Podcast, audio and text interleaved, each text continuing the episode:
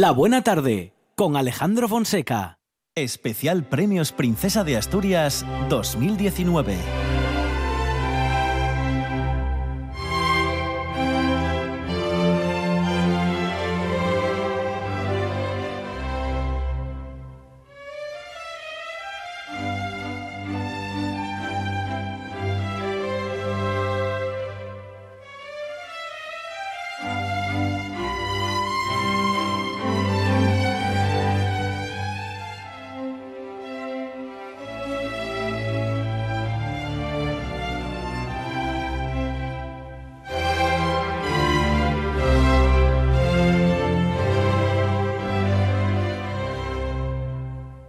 Mientras nos acercamos al justamente ese momento en el que en el Teatro Campamor se va a iniciar, van a iniciar los discursos y posteriormente la entrega de los premios Princesa de Asturias 2019, vamos a seguir hablando de premiados y premiadas. En este año, en esta edición, hay dos premios eh, para dos pueblos, eh, como siempre el pueblo ejemplar del que también nos va a hablar dentro de un momento Arancha Margolles, pero ahora mismo nos vamos a ocupar del premio Princesa de Asturias eh, de la Concordia. Es un pueblo polaco del que nos habla ya Arancha Margolles.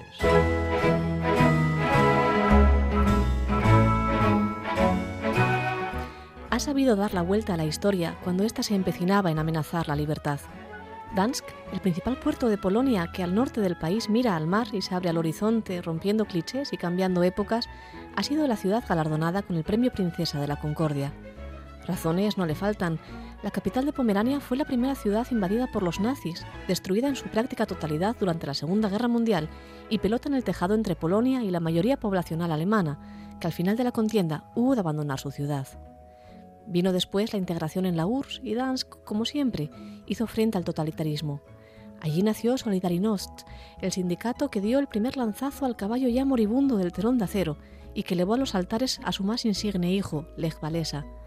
Cuando cayó el muro, él fue el primer presidente elegido democráticamente desde el 39, pero la historia, bailarina, también giraría sobre sí misma en una nueva vuelta de tuerca que cambió las certezas de su pasado reciente.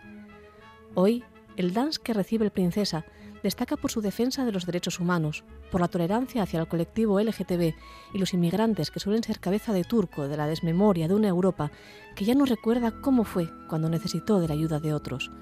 Pero Dansk no olvida imposible hacerlo, con todo el peso de su historia que la ha empujado a ser el adalid de la concordia.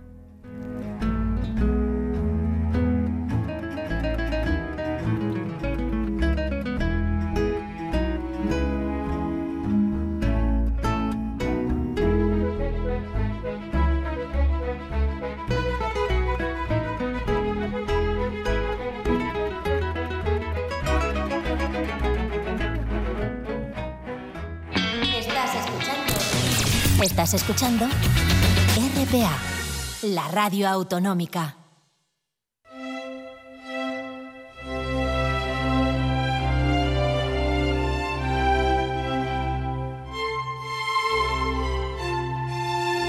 La buena tarde con Alejandro Fonseca.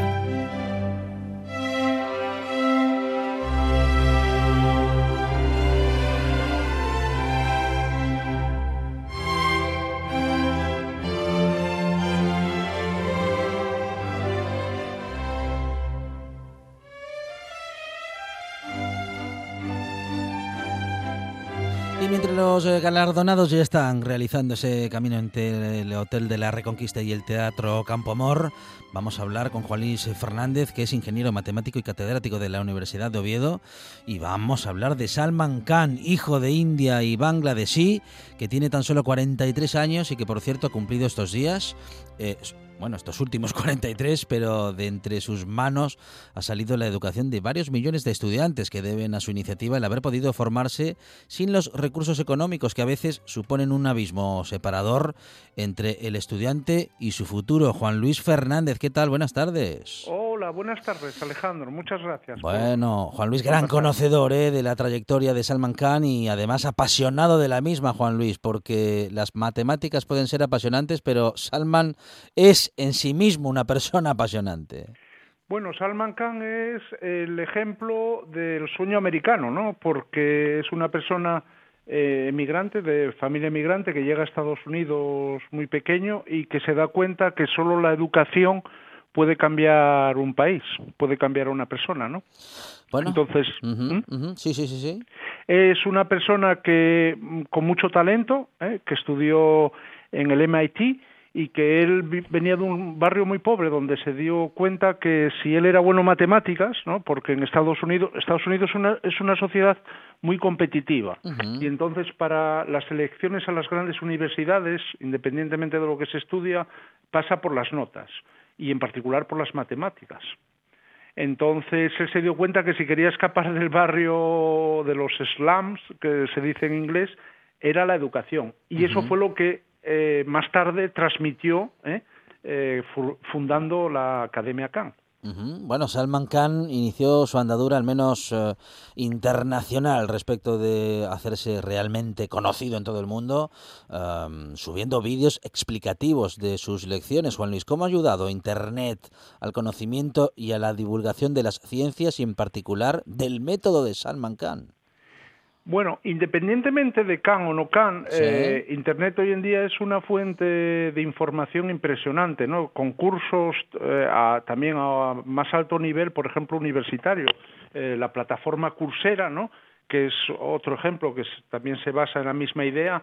Por ejemplo, para estudiantes universitarios es increíble y son eh, los cursos de, gratuitos de las mejores universidades americanas. Entonces, claro, Internet mm, tiene los dos filos. Puedes tener, si no tienes criterio, puedes tener informaciones muy erróneas, ¿no? Pero teniéndolo, sabiendo do- cuáles son los estándares informativos, ¿no? Un poquitín como también en la prensa, ¿no? Y en todo, eh, puedes autoformarte, ¿no? Y eso es eh, una de las cosas que hoy en día mm, también tenemos que tener en cuenta los profesores, no solo en, las, en, en los institutos, también en la universidad.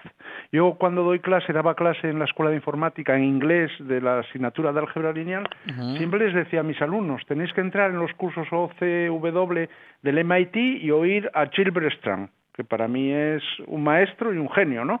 Porque oyendo esas clases, tenía, las, yo las iba, iba haciendo clases en paralelo, no las mismas, porque el nivel no era, es decir, ni el tiempo ni el nivel es el mismo, ¿no? Pero sí les decía, mm, podéis escuchar a Gilbert y luego me escucháis a mí. Y entonces veis, eh, comparáis, ¿no? Y veis si las informaciones son coherentes o incoherentes, ¿no? Y eso es una de las cosas que tenemos hoy eh, que tener en cuenta. Bueno. También el uso de la informática, porque eh, si os dais cuenta, si visteis vídeos de Salman Khan, siempre los eh, chicos en Estados Unidos, no, bueno, son vídeos americanos, están con un ordenador aprendiendo a programar, utilizando lenguajes de programación, cosas creativas, ¿no? Y eso es una de las cosas que mm, todavía en España se echa un poquitito en, en falta, ¿no? De hecho, hay programas que se llaman eh, eh, Code for Equality, es decir, programación para la igualdad, ¿no? Que lo que hacen es enseñar no solo matemáticas, sino ciencias de la programación a eh, chicas y a eh, ciudadanos de razas minoritarias o desfavorecidas, afroamericanos, lo que sea, ¿no? Aquel impulso, aquel que comentábamos que, mm, eh, bueno, mm, hace mundialmente conocido a, a em, hace que Salman eh, se dedique plenamente desde el año 2009 en la fundación de su academia.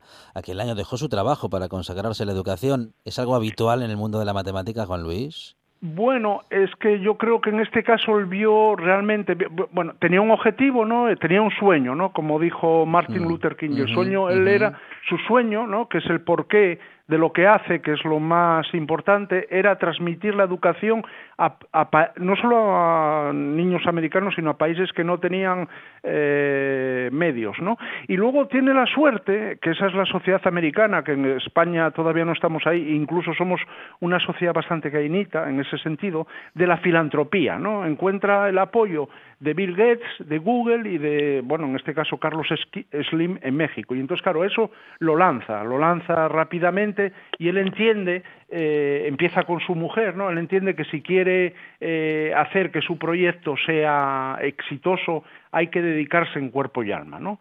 Y entonces, bueno, ese sigue siendo el caso de muchas empresas, bueno, no lo veo solo como plataforma educativa, sino como empresas tecnológicas, ¿no? Que se han lanzado, eh, mm, particularmente en Estados Unidos, ¿no? Lanzadas por profesores universitarios, algunos matemáticos, ¿no? Que llegado su momento ven que ellos con sus alumnos pueden crear grandes empresas que luego generan son fuentes de riqueza, ¿no?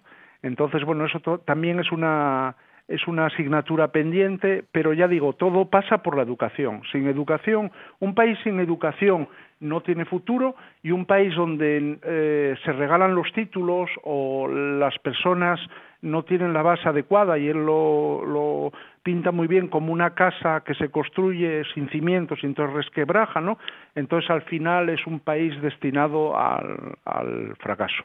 Importante uh, resaltar el carácter gratuito de la Academia de Cannes para los millones de estudiantes que tienen acceso a ella, Juan Luis. Hombre, claro, eh, pero es que yo creo que eh, es, no necesita ni cobrar. Coursera también es gratuito, pero simplemente los millones de usuarios, el, el, la, la, publicidad que, que, adquiere por la calidad de sus vídeos, además, hacen que, que, vamos a ver Alejandro, lo que sobra en el mundo es dinero. Lo que falta en el mundo son grandes ideas eh, disruptivas y líderes que lo sepan llevar a cabo.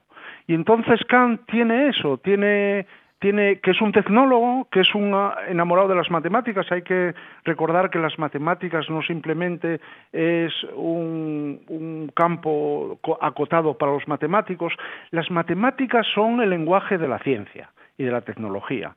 Y si las degradamos, eh, hubo hace poco una noticia en la vanguardia que estábamos buscando 10.000 tecnólogos, eh, sobran puestos de trabajo, y que no se encontraban. En parte viene porque eh, después de los planes de Bolonia, en España se ha degradado el estudio de las matemáticas en la universidad.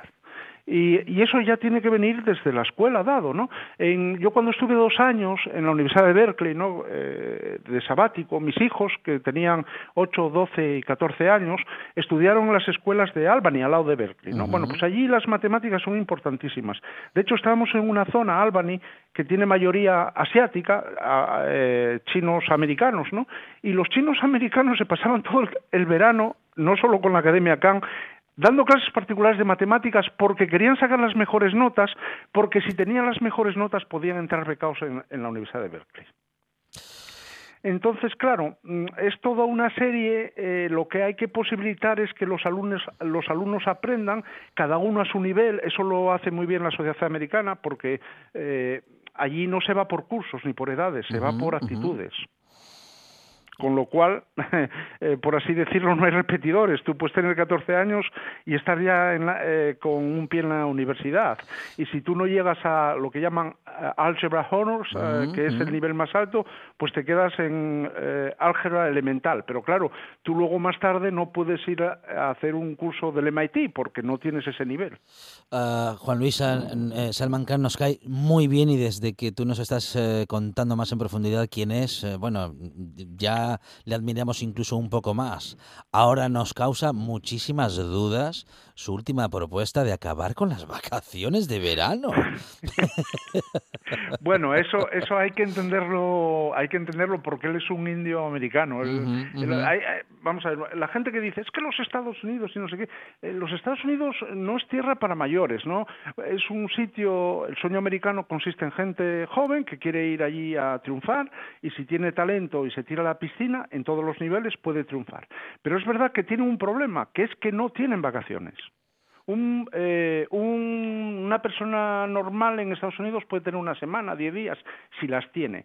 yo esto lo escribí en su día y casi me pegan. Los profesores en las universidades americanas, mm. los meses de verano no los cobran. No quiero dar ideas. Mm no los cobran. El salario solo llega a los meses que están dando clase. Entonces, ¿qué ocurre? ¿Cómo se financian los meses de verano? Se financian con proyectos de investigación. Y por eso la gente investiga, porque entre otras cosas, si no tienen proyectos de investigación, no se pueden pagar los sueldos del verano. ¿no? Es que son sistemas difícilmente extrapolables. Pero de, mm, quitando, bueno, pues esa extravaganza de, de, las vacaciones, que aquí serían, eh, yo creo que las vacaciones vienen bien, porque si no hay el mm, fenómeno que se llama de queme, de burnout, ¿no? Hay que quedarse con lo bueno que nos trae toda esta gente, que nos dan ejemplos de cómo hay que hacer las cosas y, aquí también hay gente que las hace bien. Entonces tenemos que potenciarlo y sobre todo posibilitar que el sistema, que esas ideas crezcan en nuestro país. ¿no? Ese acceso a la información de tantos millones de personas de manera gratuita puede, podría resultar revolucionaria ¿no? para el mundo de la ciencia y de la investigación porque quién sabe si muchas eh, personas que de otro modo no tendrían la posibilidad podrían así acceder a la educación y, bueno, no sé, producir una verdadera revolución en el ámbito de, la, de, la, ciencia, ¿no? Claro, ya lo es. Hay, hay una empresa eh, que, bueno, eh, que se... Que, que resuelve los problemas, problemas muy gordos de la ingeniería, de la técnica, en, pone los problemas en la red y entonces eso tú te puedes dar de alta, ¿no? Y cualquier persona de cualquier parte del mundo puede dar su solución y el que resuelva la mejor solución lleva una recompensa. Entonces, un ejemplo fue eh, cuando hubo el vertido de, de, crudo en, en la parte de Orleans, que bueno, hubo un, pozo que estalló de BP, ¿no? Y estuvo el pozo echando petróleo eh, meses, ¿no? Entonces estaban sobrepasados y pusieron ese, no lo dijeron así, pero pusieron un problema parecido, ¿no? En esta en esta empresa que se llama Innovative, ¿no? Y entonces lo, lo que ocurrió fue que eh, vinieron cantidad de soluciones, muchas soluciones vinieron de países del este, y la solución que adoptaron, una de las mejores, la propuso, parece ser un adolescente que tenía 16 o 17 años, que venía de Kazajstán, o Kazajistán, como se diga. Es decir, la inteligencia es el bien mejor repartido a nivel del mundo. Y esa es una de las cosas también que tenemos que aprender. Si España quiere eh, seguir en, la, en, la, cresta de la ola, y todavía nos queda, no solo tenemos que eh, promocionar el talento interno, sino que tenemos que ser capaces de captar el talento que viene de otros países porque España es un gran país para vivir, no tanto así para trabajar. Si, si conseguimos que además España y Asturias en particular se convierta no solo en un país bueno, una región buena para vivir, sino para trabajar, y lo tenemos todo para ello, entonces yo creo que Salman Khan vendría, entendería que las vacaciones son necesarias y eh, entendería un poquitito más eh, la cultura del dolce farniente que es también necesaria. Es Juan Luis Fernández, ingeniero y matemático catedrático de la Universidad de Oviedo. Nos encanta hablar contigo, Juan Luis, porque siempre le das una vuelta más a las cosas y profundizas en los asuntos y no hablas solamente de lo que está en la superficie. Juan Luis, muchísimas gracias. Un abrazo. Muchas gracias a vosotros y bueno, me alegro que todos los premios de de, premios Príncipe de Asturias. Yo no creo mucho en los premios, pero sé que van a ser embajadores de nuestra tierra y eso tenemos que aprovecharlo. Muchísimas gracias. un abrazo. Hasta pronto. Un abrazo. Gracias a vosotros. decíamos hace unos minutos que hay este año dos premios eh, para dos pueblos. Todavía nos falta uno. Es el premio al pueblo ejemplar Arancha Margolles.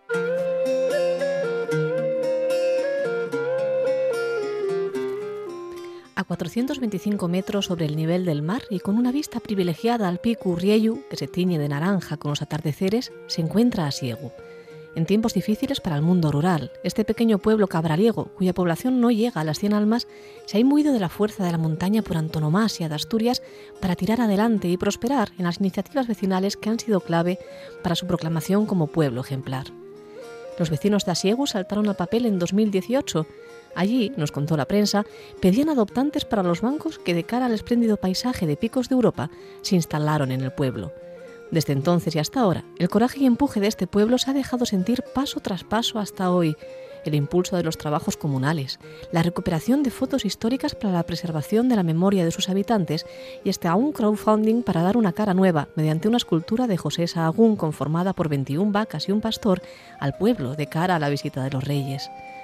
La ruta al queso, porque no en vano Asiegu cuenta con dos queserías de cabrales con denominación de origen, la mayor concentración de oveja salda y la cercanía de la extraordinaria cueva de la Covaciella, cuyo magnífico arte parietal se descubrió hace poco más de 20 años, hacen de este pueblo un punto clave en el conocimiento de la cultura asturiana en todas sus facetas. Si a ello le sumamos el tesón vecinal, con el esfuerzo de las más variopintas generaciones de habitantes que ha impulsado su dinamización, todos resultan cualidades para el que este año es muy merecidamente pueblo ejemplar, Asiegu, en el concejo de Cabrales.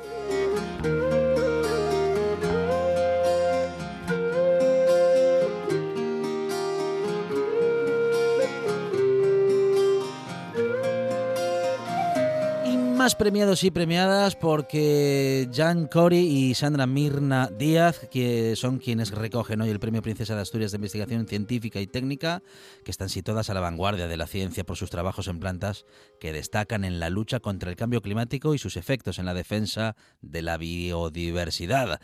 Ambas son biólogas y de su trayectoria y trabajos nos va a hablar ahora en la buena tarde José Manuel Rico Ordaz, decano de la Facultad de Biología de la Universidad de Oviedo. José Manuel, ¿qué tal? Buenas tardes. ¿Qué tal? Buenas tardes. Bueno, ¿en qué ha consistido exactamente? ¿En qué han consistido los trabajos de estas dos biólogas? ¿En qué influye eh, o en qué influye su investigación en nuestro conocimiento sobre el cambio climático?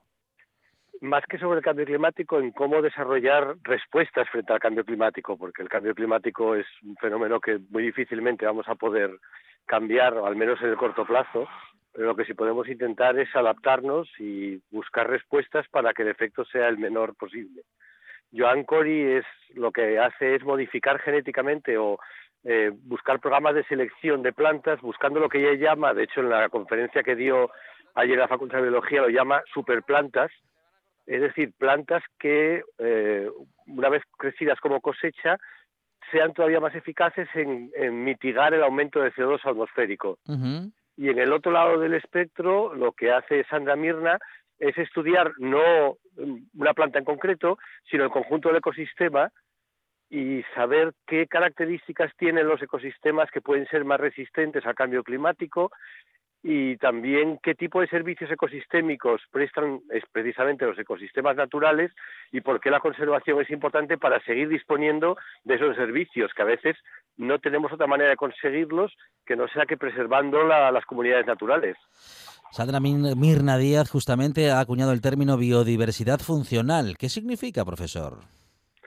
Eh, lo que ha hecho es un trabajo muy interesante porque es eh, examinar algunos rasgos en concreto seis rasgos eh, en un montón de especies vegetales, prácticamente cobre todo el espectro de, diversidad de, formas de vida de las plantas y agrupar entonces las plantas siguiendo lo que hizo Teofrasto eh, antes de Cristo, que para él toda la biodiversidad vegetal se agrupaba en árboles y hierbas, bueno, pues ella, de una manera mucho más científica y utilizando estos seis rasgos, clasifica todas las plantas en función de estos rasgos y, por lo tanto, ordena las comunidades vegetales con este criterio de biodiversidad funcional. Y la planta utilizada en las investigaciones de Cori, la Arabidopsis italiana, es curiosamente considerada, profesor, gracias, una mala hierba. A ver, es una planta que de hecho es una cosa muy curiosa porque ni siquiera tiene nombre común. Eh, hay muchas plantas que, bueno, la margarita es Belis perennis, todas las plantas tienen un nombre específico científico y un nombre común, excepto aquellas a las que no les damos ningún uso ni les tenemos ninguna consideración, y esta es una de ellas. Lo que ocurre es que a lo mejor precisamente por eso, por ser una mala hierba, es decir, por crecer prácticamente en cualquier sitio y no tener unos requerimientos demasiado estrictos, eh, ha, acabado convirtiéndose en un organismo modelo, una planta modelo para todo tipo de cuestiones relacionadas con investigación sobre biotecnología vegetal. ¿Cómo de grave es la situación medioambiental, profesor? ¿Podemos llegar a perder el verde en Asturias? En Asturias y en todo el mundo. Mm. Eh, el año pasado Silvia El, que fue el premio Princesa de Asturias de la Concordia, de la Concordia cuando le preguntaron eh, cuál era el momento de actuar, cuando podíamos empezar a hacer algo para conservar, dijo, no, no, el tiempo es ahora. Es decir, no, esto es una respuesta que no se puede aplazar. Ya sabemos de sobra lo que es el cambio climático, sabemos que ese origen está en, digamos que la actividad antropogénica, y entre ellas las emisiones de CO2, pero muchas más cosas también, y a lo que queda es empezar a responder. No se puede, no se puede retrasar más tiempo. La situación es suficientemente grave como para que la, los más jóvenes nos lo estén pidiendo a gritos y han empezado ya este año eh, con un movimiento que cada vez tiene más fuerza. ¿Y de qué manera puede ayudar en este, en fin, en este cambio climático al que parece que ya llegamos muy tarde eh, las investigaciones de estas dos premiadas? pues precisamente eh, en proporcionarnos respuestas o, o, técnicas, mejor dicho, que nos pueden ayudar a mitigar el efecto del cambio climático. Ahora se habla mucho de mitigación por eso, pues porque dado que ya sabemos que el CO2 en la atmósfera, por ejemplo, que es uno de los rasgos distintivos del cambio climático, ha aumentado sustancialmente, lo que tenemos que hacer es buscar formas de intentar volver a reducirlo, aunque sea paulatinamente. Hombre, esto tampoco nos tiene que servir de excusa para que, ya que tenemos una estrategia para reducirlo, seguir emitiéndolo. Hay que combinar las dos cosas, modificar nuestra actitud hacia los ecosistemas hacia la naturaleza y reducir las emisiones, pero al mismo tiempo, dado que ya son elevadas y ya hay una cantidad de CO2 de origen antropogénico importante en la atmósfera, hacer lo posible por reducirla. Y tanto las superplantas de Cori como la investigación de los servicios ecosistémicos de, de Santa Mirna Díaz van en esa dirección. José Manuel Rico Ordaz, decano de la Facultad de Biología en la Universidad de Oviedo. Profesor, gracias y un saludo desde la buena tarde. Ha sido un placer, muchas gracias.